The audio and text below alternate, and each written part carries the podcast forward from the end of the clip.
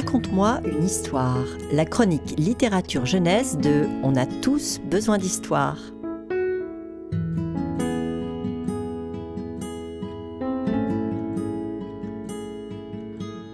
Amando, fils du baobab, est une pièce de théâtre accompagnée de sept chansons. Signée Hélène Ducharme et illustrée par Judith Gueffier, ce texte est publié à la Montagne Secrète.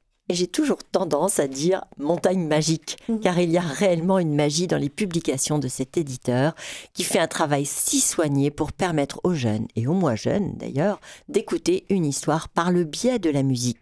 Car cette maison d'édition est née du désir de faire découvrir aux enfants la musique d'abord. Et aussi, bien sûr, par la magie des images et des mots. Ça tombe bien dans l'émission. Ça tombe tout à fait bien. Les mots de cette histoire nous plongent dans le merveilleux monde des récits originels africains, à une époque où la lune, les arbres et les animaux parlaient aux hommes.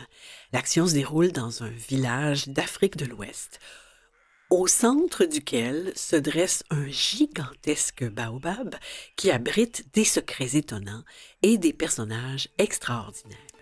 Et puisqu'on est au théâtre, Marie, bien le CD présente d'abord les personnages, tous caractérisés par des instruments et des voix particulières.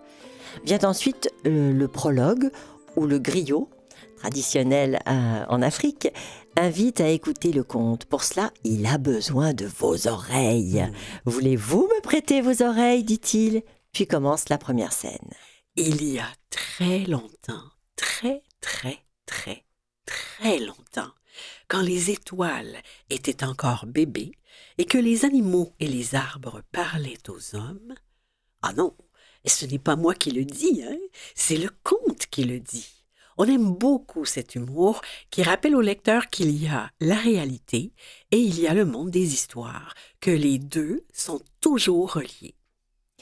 C'est une pièce qui se déroule donc en douze scènes durant lesquelles Amondo, fils du baobab, va relever des défis importants pour retrouver le cœur du soleil.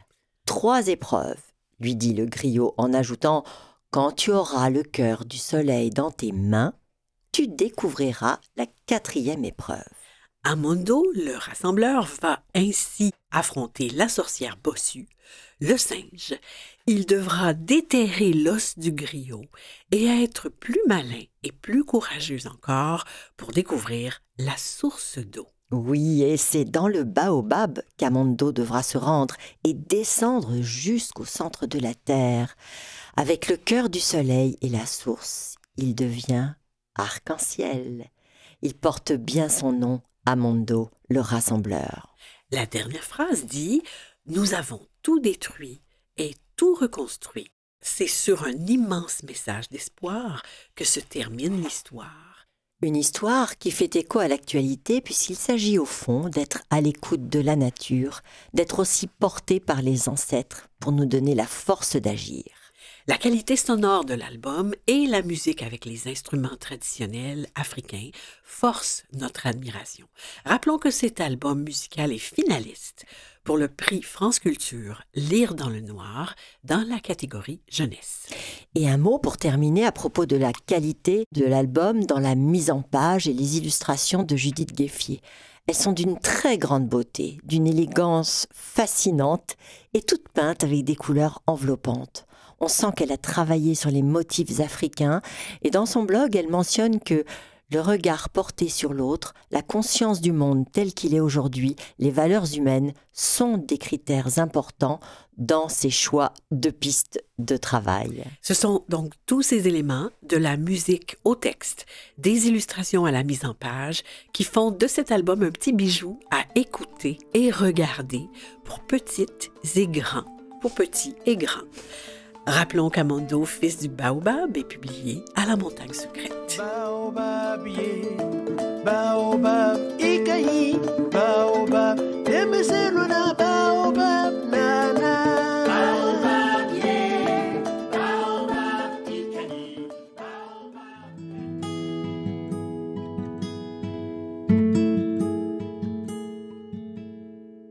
C'était Marie Barguirdian et Marie Lalande parce qu'on a tous besoin d'histoire.